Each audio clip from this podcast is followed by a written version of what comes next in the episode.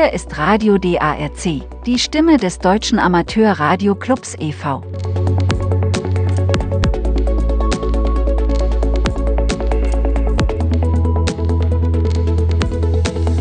Wir senden unser Hauptprogramm sonntags ab 11 Uhr Lokalzeit auf den drei fröhlichen Kurzwellen 6070, 6055 und 9670 Kilohertz für europäische Zielgebiete. Schalten Sie ein und prüfen Sie die besten Empfangsfrequenz für Ihren Standort. Wir wünschen unseren Hörerinnen und Hörern in ganz Europa gute Unterhaltung mit Meldungen und Berichten aus der Welt der Funktechnik sowie störungsfreien Empfang.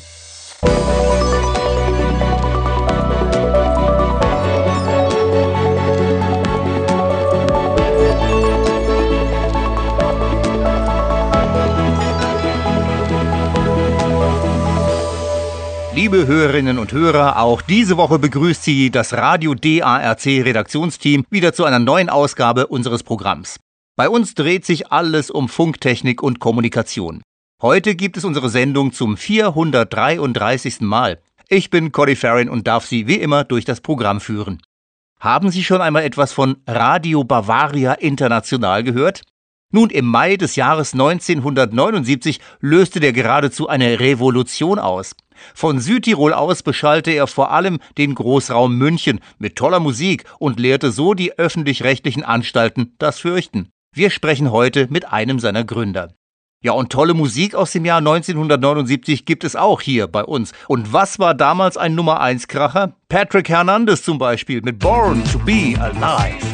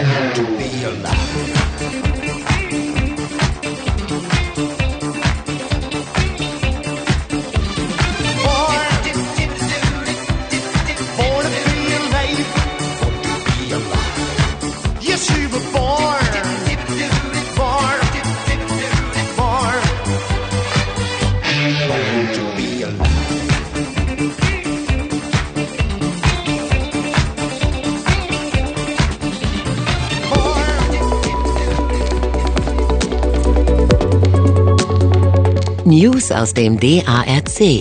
Wissen, was los ist im Verein. Heute mit diesen Themen. M17 als neues digitales Übertragungsverfahren. Funkamateure in Norddeutschland leiden unter Militärstörungen. Spektakuläre Amateurfunkaktivität auf Felseninsel geplant und Amateurfunkgemeinde trauert um Ben Büttner.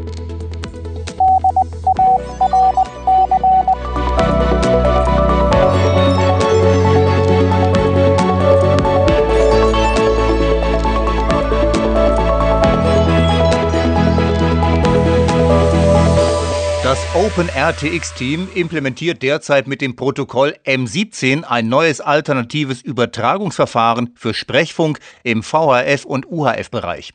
Die bisher gängigen Verfahren wie DMR, D-Star oder System Fusion sind im Amateurfunk sehr beliebt.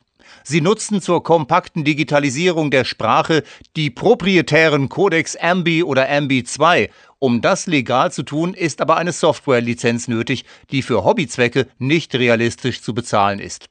Aber es sind integrierte Schaltkreise erhältlich, auf denen diese Codecs AMBI bzw. AMBI 2 bereits integriert sind und deren Hersteller die nötige Lizenz erworben haben. Mit diesen Chips ist ein legaler Selbstbau digitaler Funkgeräte möglich, aber die ganze Situation ist für den Selbstbau nicht sehr förderlich.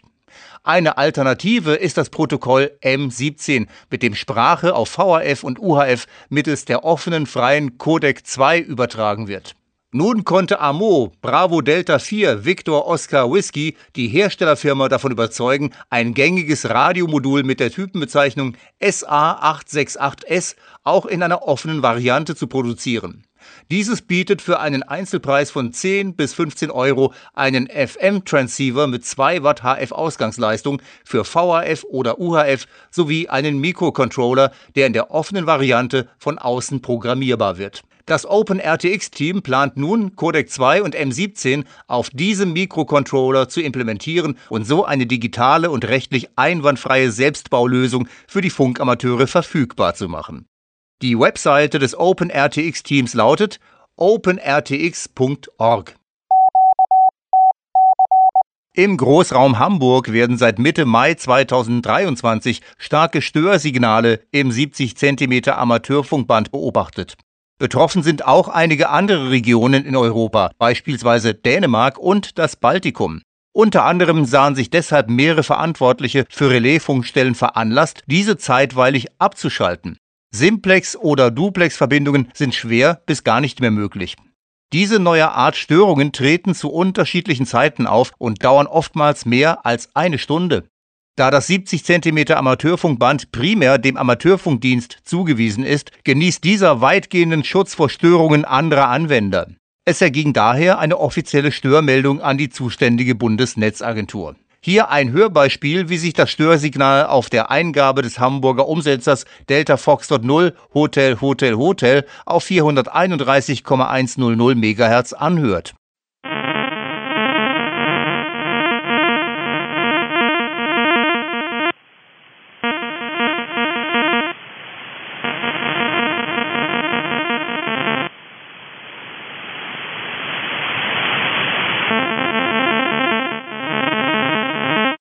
Gemäß den Recherchen der betroffenen Funkamateure dürften diese Störungen vermutlich auf NATO-Radargeräte großer Reichweite zurückzuführen sein.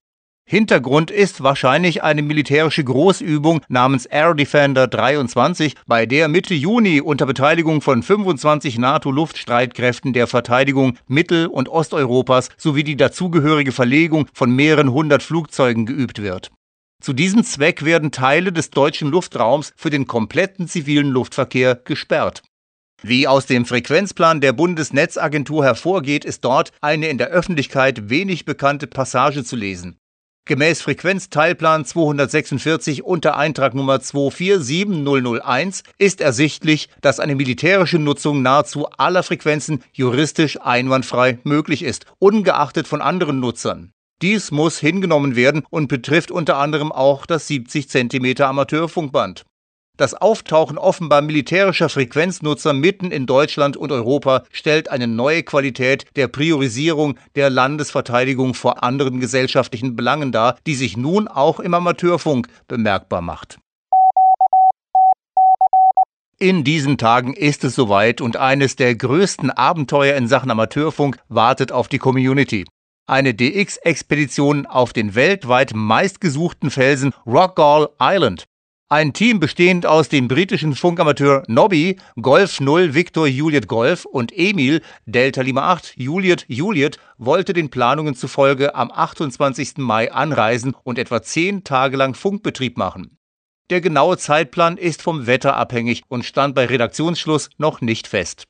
Das Rufzeichen ist Mike Mike 0 Uniform Kilo India. Die genutzten Bänder sind von 40 bis 10 Meter mit 100 Watt in SSB, Morse und Digimode FT8. Rockall ist eine winzige, schroffe Felsinsel im Atlantik, etwa 400 Kilometer nordwestlich der schottischen Küste, mit einem Durchmesser von 25 bis 31 Metern und einer Grundrissfläche von 784 Quadratmetern. Sie besteht aus Granit. Als höchster Punkt einer unterseeischen Scholle überragt sie den Meeresspiegel im Schnitt um 21 Meter. Das Anlanden an den Rockall-Felsen ist ein Megaprojekt und stellt größte Herausforderungen. Nach dem eigentlichen Erreichen der Felsinsel wird das Expeditionsteam mit einem kleinen Boot näher kommen und mit Klettertechnik den Gipfel erreichen. Hierfür ist professionelles Equipment wie Klettergurte, Kletterseile, Steigklemmen, Bohrhacken, Steigeisen und extreme Eisgeräte erforderlich, da der Felsen steil 20 Meter direkt aus dem Meer heraus aufragt und zudem nass und glitschig ist, dazu mit Vogelkot beschmiert. Bisher haben es in 200 Jahren nur insgesamt 110 Menschen geschafft, den Rockall-Felsen zu betreten und nur fünfen gelang es, mehr als eine Nacht auf ihm zu überleben. Die Redaktion hofft, dass die waghalsige Expedition erfolgreich verlaufen kann und wünscht den kühnen Operateuren viel Erfolg. Mehr Informationen auf der Homepage googeln Sie bitte nach Rockall Expedition. Die Gemeinschaft der Funkamateure trauert um Bernhard Büttner, Rufzeichen Delta Lima 6 Romeo Alpha India. Er verstarb am 18. Mai infolge eines schweren Unfalls, der sich bei Antennenbauarbeiten zu Contest-Vorbereitungen auf der Karibikinsel Aruba ereignete. Ben wollte eine Antenne reparieren, als der Mast plötzlich umknickte und aus großer Höhe auf den Boden fiel. Ben war bereits seit 1980 Mitglied im DARC-Ortsverband Landshut. Auch als Präsident des Bavarian Contest Club erwarb er sich bleibende Verdienste. Bekannt war er vielen Funkamateuren weltweit durch zahlreiche DX-Expeditionen und als begeisterter Contester. Während des diesjährigen Contest-Dinners auf der US-Amateurfunkmesse Hamvention in Xenia, Ohio, wurde Ben Delta Lima 6 Romeo Alpha India in die CQ Contest Hall of Fame aufgenommen. Er hatte von dieser Ehrung noch vor seinem Tod erfahren. Tragischerweise kann Ben diese Auszeichnung nun leider nicht mehr persönlich entgegennehmen.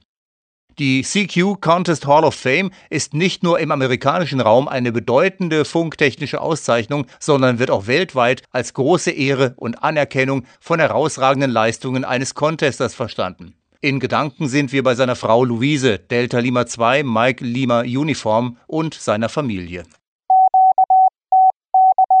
Das waren unsere heutigen Meldungen aus der Funkwelt für Sie.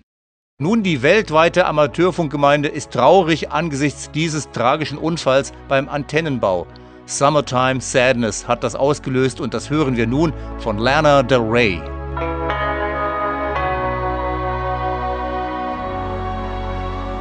Kiss me hard before you go.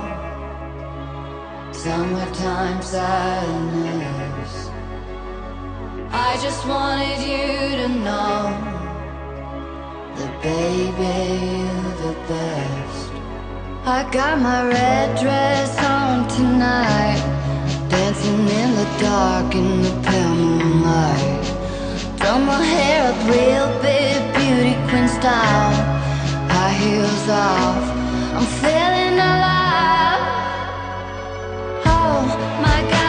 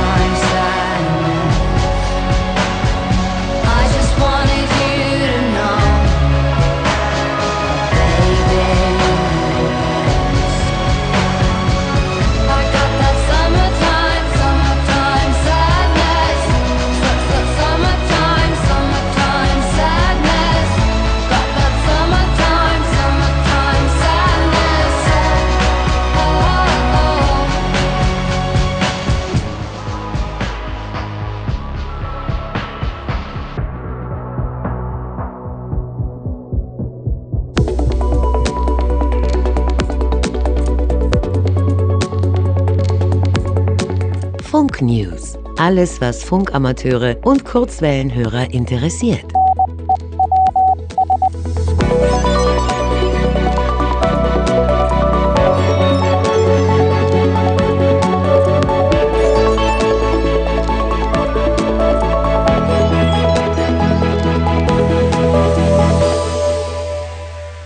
Wir schreiben das Jahr 1978. Die deutsche Radioszene schläft den staatlich verordneten Dornröschenschlaf. Ein weckender Prinz ist nirgendwo in Sicht. Der bayerische Rundfunk versuchte ziemlich erfolglos mit Verkehrsfunk, Lawinenlage, Rollbleck und Schaltpausen ein jugendliches Publikum zu erreichen. Und es würde vielleicht heute noch so sein, wenn das Schicksal nicht zwei Männer in München zusammengeführt hätte. Der eine, Joe Lüders, ein gestandener Medienjournalist, hatte die undankbare Aufgabe, ein CB-Funkgerät testen zu müssen. Die zwei linken Hände, die einen richtigen Journalisten auszeichnen, verweigerten den Dienst beim Einbau in das Testfahrzeug. Der andere, Jürgen von Wedel und Student der Elektrotechnik im zweiten Semester, wusste, wie es geht und half spontan. Schließlich hatte er schon einige kleine und nicht so ganz legale UKW-Sender zusammengebastelt und so war der Einbau eines CB-Funkgerätes ein Klacks. Zwischen beiden entwickelte sich eine Freundschaft. Joe Lüders produzierte nebenbei noch Rundfunksendungen in deutscher Sprache, die für Italienurlauber über die privaten Sender in Italien ausgestrahlt wurden.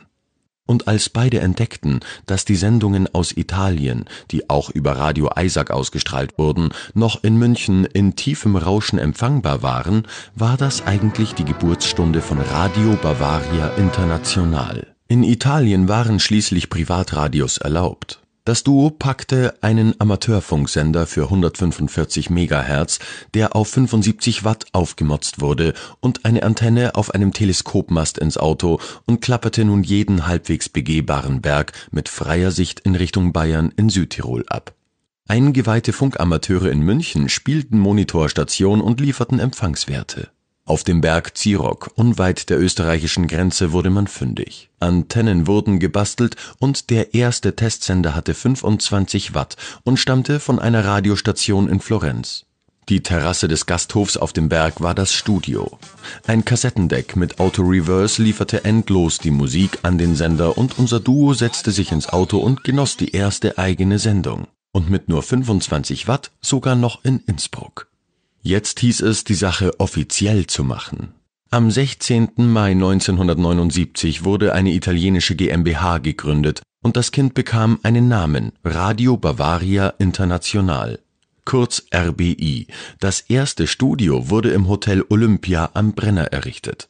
Auf dem Zirock wurde ein 10 Meter hoher Skiliftmast als Träger für die Senderantennen umfunktioniert die Antennen wurden in Deutschland gebaut und durch den italienischen Zoll als Zaunmaterial geschmuggelt.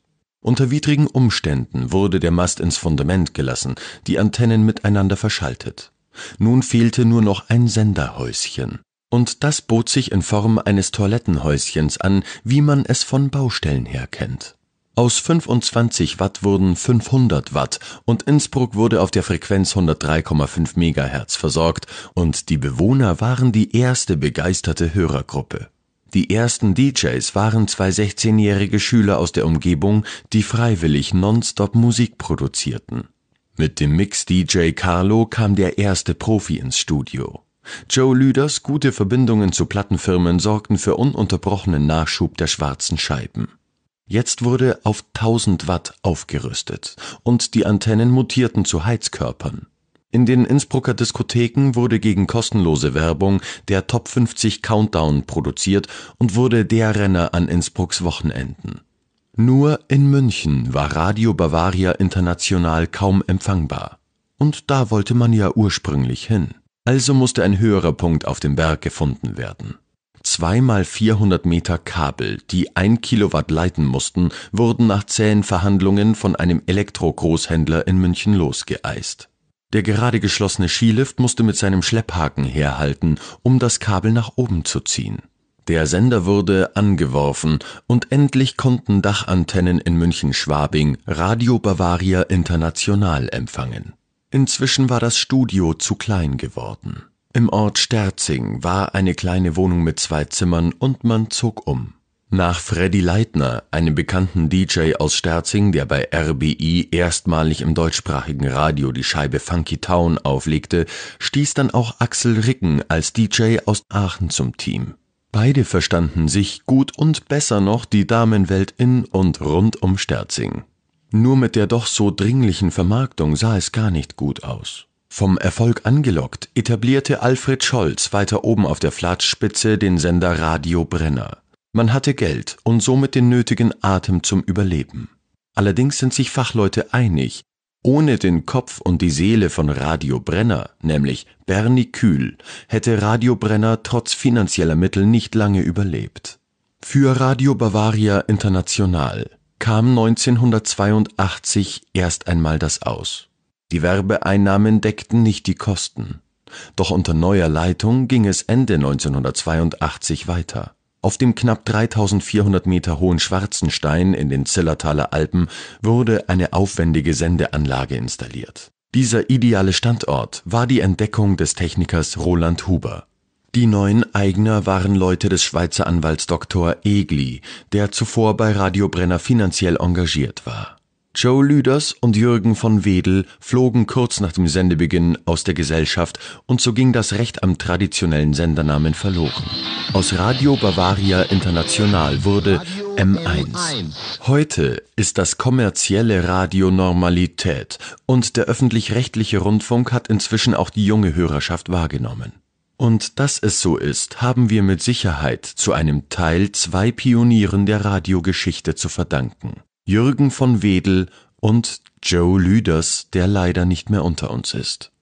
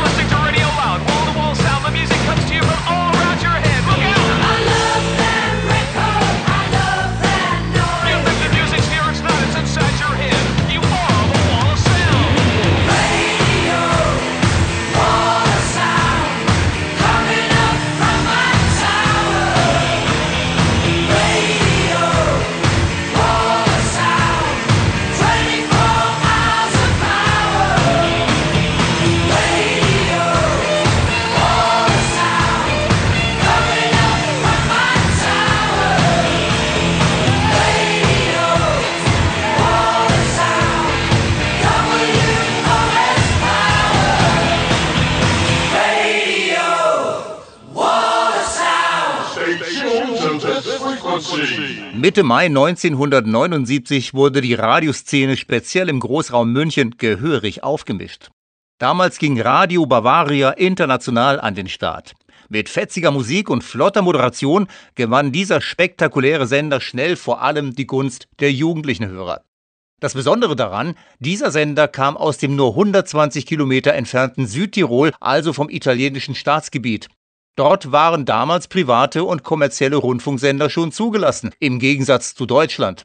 Hinter diesem medientechnischen Husarenstück mit RBI steckten, wen wundert's, zwei Funkamateure, welche die Antennentechnik bauten und den Sender. Das waren Joe Lüders, Rufzeichen Delta Juliet 7 Juliet Lima und Jürgen von Wedel, Delta Golf 3 Whisky Zulu. Und Jürgen haben wir heute zu Gast hier bei Radio DARC mit seiner wirklich spannenden Geschichte über die Radioabenteuer der damaligen Zeit. Wir begrüßen im Studio einen der beiden Täter von damals. Jürgen von Wedel, heute Geschäftsführer der Bavaria Sattvision in München. Herzlich willkommen.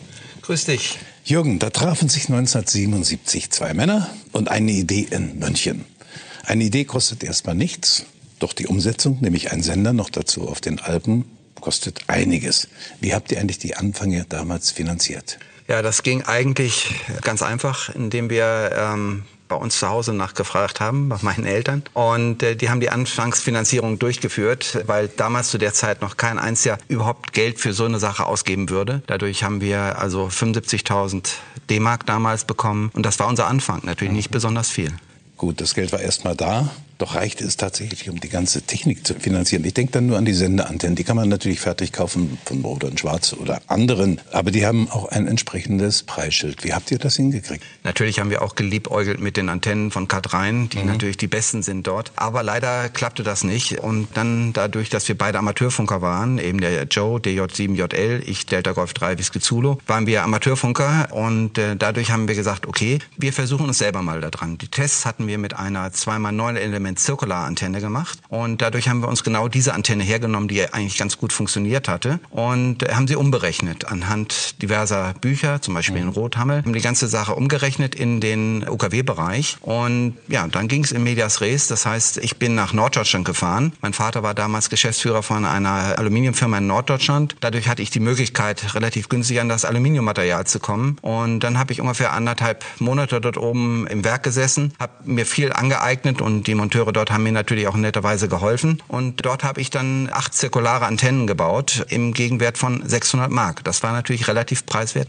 600 Mark. 600 Mark. Waren das eigentlich gestockte Antennen? Es waren zweimal äh, 9-Element-Zirkularantennen. Und diese Zirkularantennen, das war eben das Komplizierte, auch die entsprechenden Ballone dafür mhm. anzufertigen. Alles mit RG213, also das normale äh, Amateurfunkkabel, zusammengemacht. Die ganzen Einspeisungen liefen in Tuppertöpfen. Denn das war die preiswerteste Lösung. Mit ordentlich Silikon ausgespritzt, damit es nicht ganz so sehr britzelt. Und also wie gesagt, die Antennen waren natürlich nicht perfekt, aber sind gut gelaufen und haben uns den Start auf jeden Fall ermöglicht.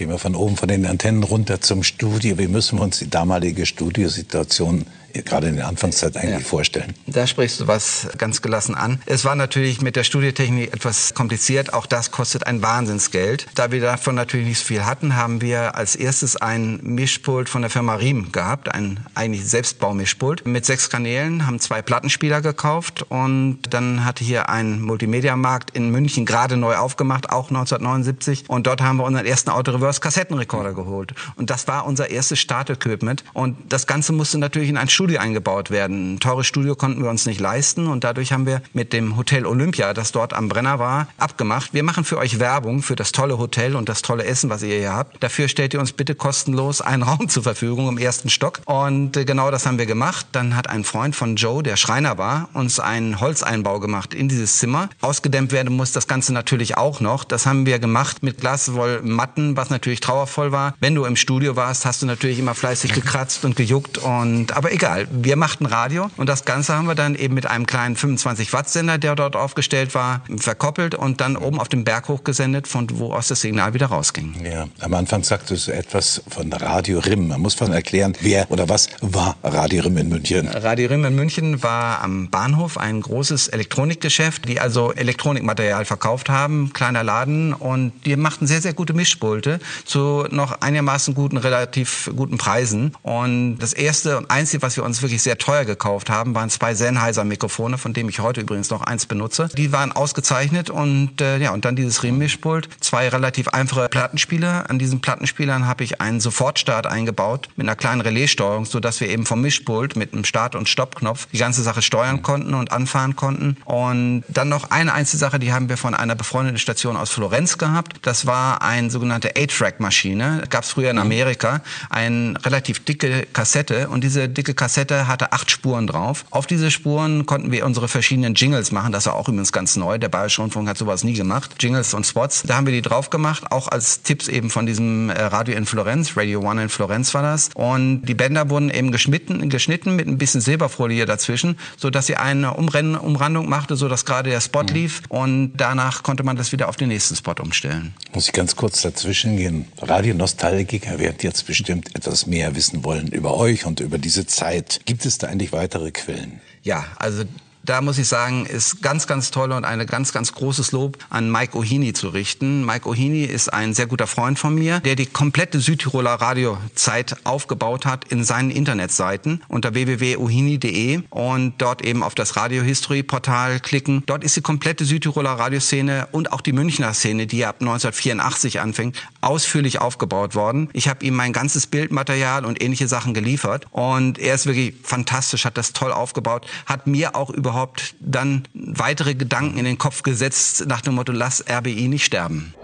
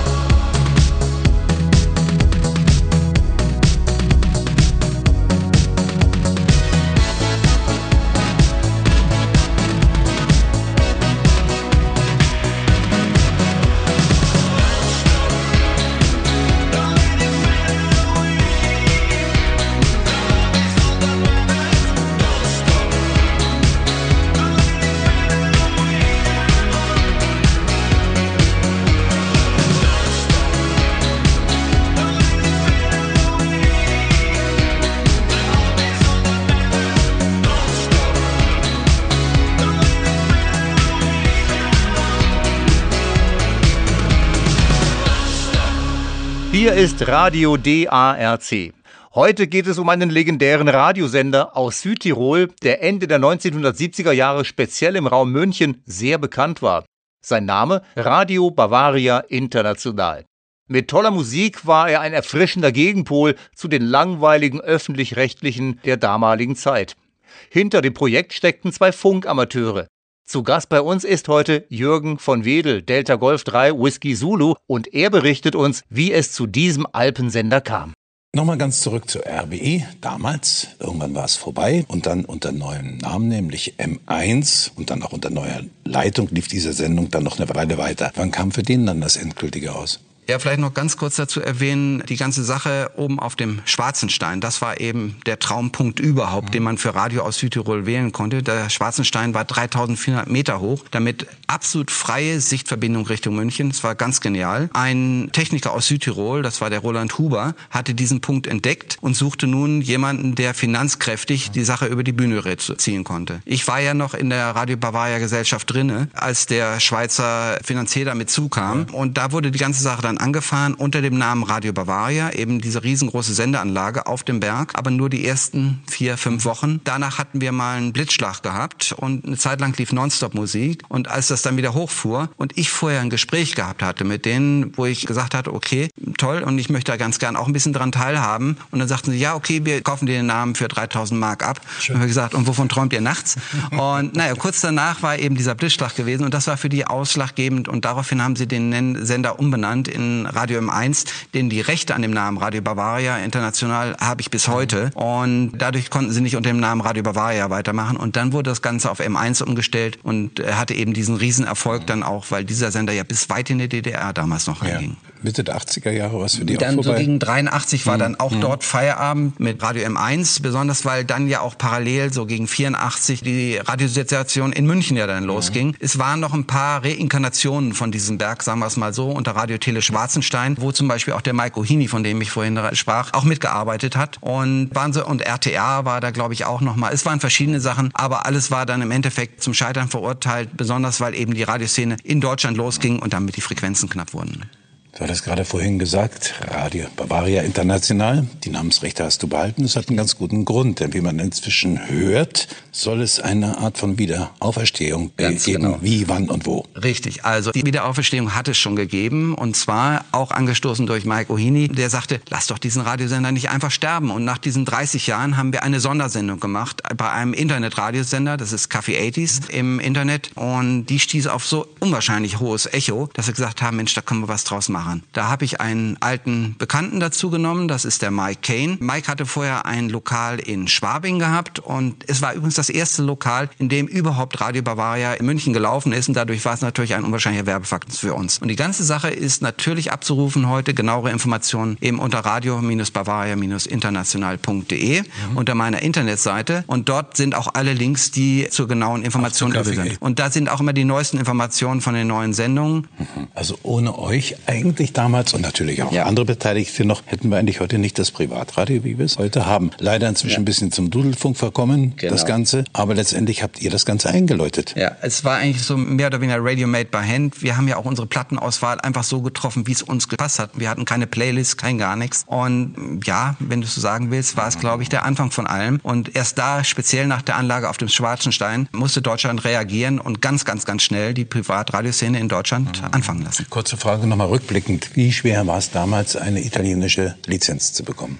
Das war glücklicherweise damals sehr, sehr einfach. Man ging zu einem Kiosk, holte eine sogenannte Carta Bolata. Das war ein offizielles Blatt. Dort schriebst du ein, ich habe ein Mischpult so und so, zwei Plattenspieler so und so, einen Sender so und so. Und gehe heute am so und so vielten, am 16. Mai 1979, auf Sendung. Und dann musstest du das Ganze einschicken. Und in dem Moment, wo du das in den Briefkasten gesteckt hattest, konntest du anfangen zu senden. Ungefähr anderthalb Monate später kam dann irgendjemand, der prüfte nach, ob die Frequenz, auf der du sendest, frei war. Aber die war natürlich dann frei, wenn man anderthalb Monate drauf sendet. Und so ging's los aus. Relativ also, einfach und billig. Also keine Landesmedienanstalt? Nichts, gar nichts. Gut. Jürgen, herzlichen Dank für das Gespräch. Viel Erfolg mit Radio Bavaria Danke. International im Internet jetzt. Ich Gut. bedanke mich.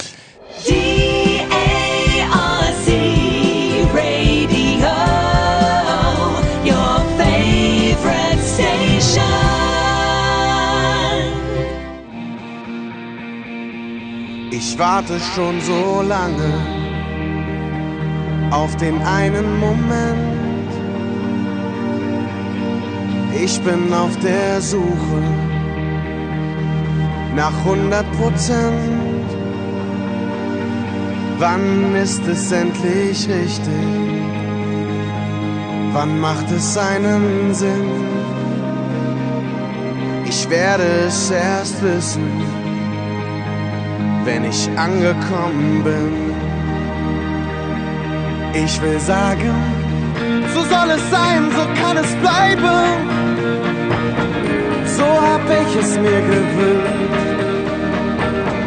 Alles passt perfekt zusammen, weil endlich alles stimmt und mein Herz gefangen nimmt. Wenn es da ist, werde ich feiern. Ich weiß, da ist noch mehr. Noch so viel vor mir. Ich lauf noch hinterher. Bis jetzt fühle ich nur die Hälfte von allem, was geht. Ich muss noch weiter suchen, weil immer noch was fehlt. Ich will sagen, so soll es sein, so kann es bleiben. Es mir gewünscht. Alles passt perfekt zusammen, weil endlich alles stimmt und mein Herz gefangen nimmt.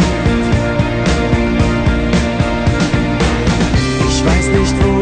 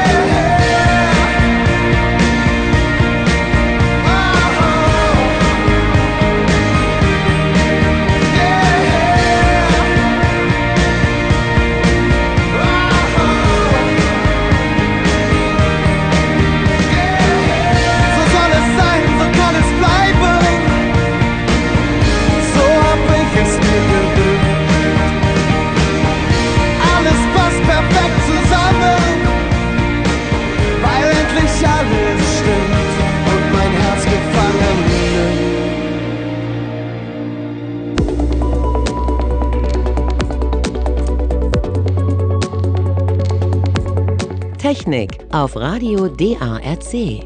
Verstehen, was dahinter steckt.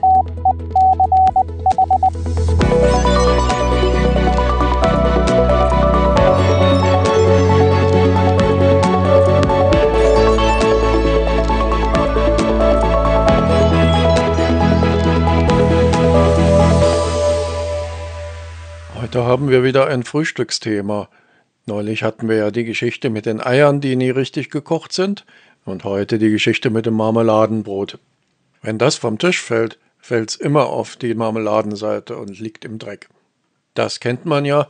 Das ist erstens schon mal das Gesetz der konstanten Gemeinheit, auch bekannt als Murphys Gesetz. Es gibt aber auch einen sachlichen Hintergrund dafür. Wenn ein Gegenstand genau diese Höhe hinabfällt von Tisch auf den Boden, dann reicht das immer gerade dazu, dass er sich um 180 Grad dreht. Beim Marmeladenbrot ist das Mist, dann muss man aufwischen und das Brot kann man auch nicht mehr essen. Beim Handy ist das noch weit schlimmer. Wenn das runterfällt und fällt auf die Displayseite, dann ist es kaputt. Katzen fallen dagegen immer auf die Füße, wenn sie vom Tisch fallen. Warum? Naja, die drehen sich aktiv. Das kann das Marmeladenbrot nicht und das Handy auch nicht. Noch nicht. Mit Drehen wird's auch nicht so schnell etwas werden. Was Apple jetzt allerdings patentiert hat, ist, dass die zukünftig geplanten Klapphandys, also faltbare iPads oder iPhones, schnell genug merken, wenn sie herunterfallen und sich dann schnell zuklappen. Das klingt etwas abenteuerlich und man wird auch sehen, ob es tatsächlich realisiert wird, denn Apple meldet viele Patente an und baut dann die Geräte doch nicht. Wenn dieses selbst zusammenklappende Handy allerdings kommen sollte, dann schon mal ein Tipp. Man sollte in der Achterbahn die Nase nicht zu tief hineinstecken. Wir erinnern uns, da löst es auch Alarm aus und denkt, es ist gerade ein Unfall passiert oder runtergefallen und das tät dann der Nase nicht gut. Ein Beitrag von Wolf Dieter, Delta Lima 2, Mike Charlie Delta.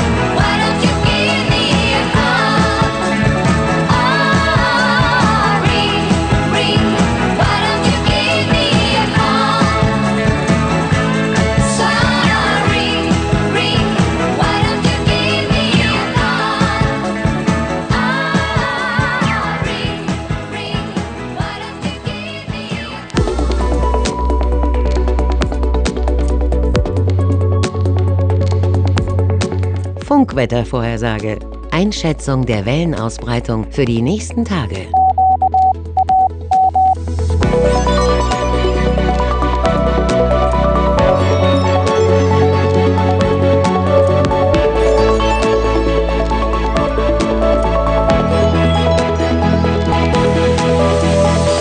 Nun ist wieder Christian Reiber, Delta Lima 8 Mike, Delta Whisky vom HF-Referat des DARC dran.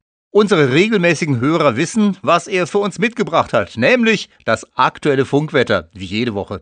Und was macht unsere Ionosphäre momentan so alles? Och, die lässt sich ordentlich von der Sonne bestrahlen und zumindest am Beginn der letzten Woche auch mal richtig vom Magnetfeld durchkitzeln.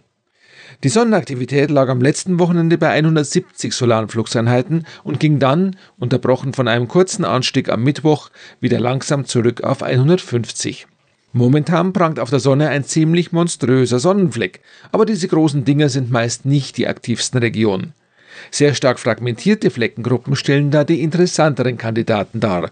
Und das ist im Moment vor allem die Region 3311, von der letzte Woche schon wegen ihrer Flairhäufigkeit die Rede war.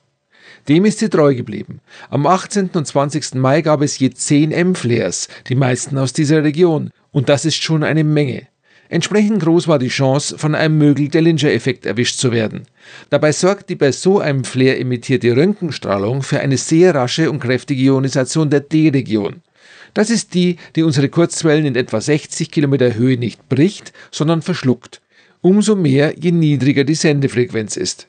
Je nach Stärke des Flares dauert das Ganze dann zwischen ein paar Minuten bis hin zu einer Stunde, bei sehr starken Flares sogar noch länger und beeinträchtigt dann auch zunehmend höhere Frequenzen oberhalb des 20 Meter Bandes.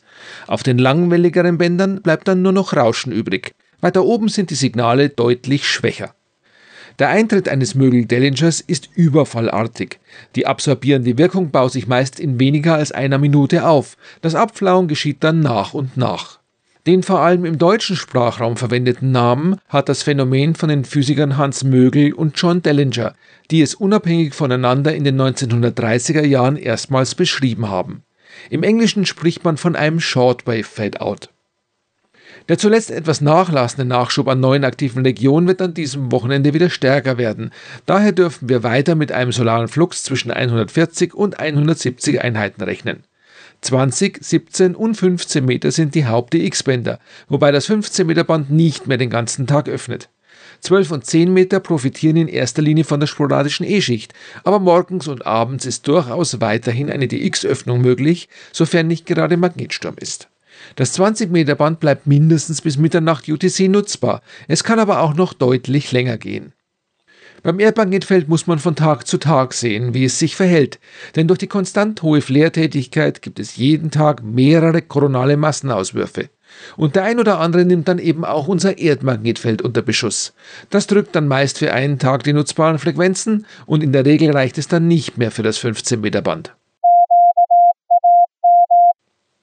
An diesem langen Wochenende sind die CW-Segmente der klassischen Bänder voll, denn es ist CQ WPX CW Contest. Das ist nach dem CQ Worldwide im November der zweitgrößte Telegrafie-Contest des Jahres. Jenen, die mitmachen, viel Erfolg und allen natürlich schöne Pfingsten und Good DX.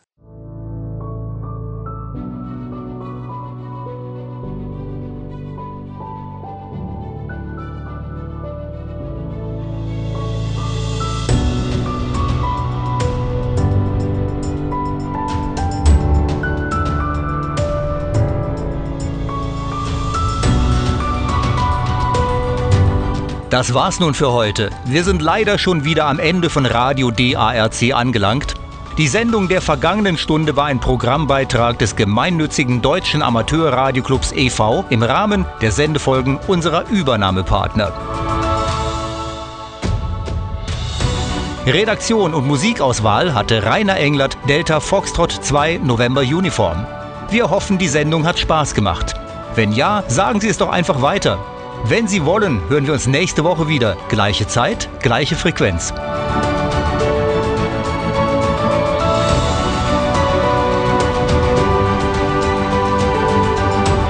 Radio DARC sendet seine Programmbeiträge europaweit in einer Hauptsendung immer sonntags ab 11 Uhr Lokalzeit auf 6070 kHz mit einer Sendeleistung von 100 Kilowatt. Zusätzlich werden unsere Sendungen von mehreren Sendepartnern übernommen und auf UKW, per Webstream und als Podcast weiterverbreitet. Nähere Infos hierzu auf der Radio DARC Webseite.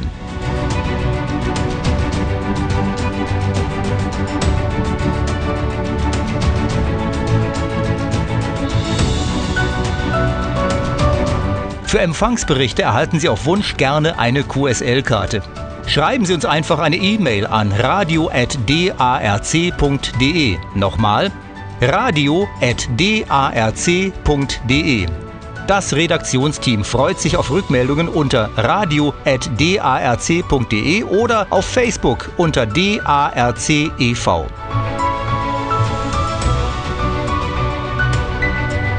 Auf Wiederhören. Moin! Tschüss, Servus und 73 Gut DX. Bis zum nächsten Mal.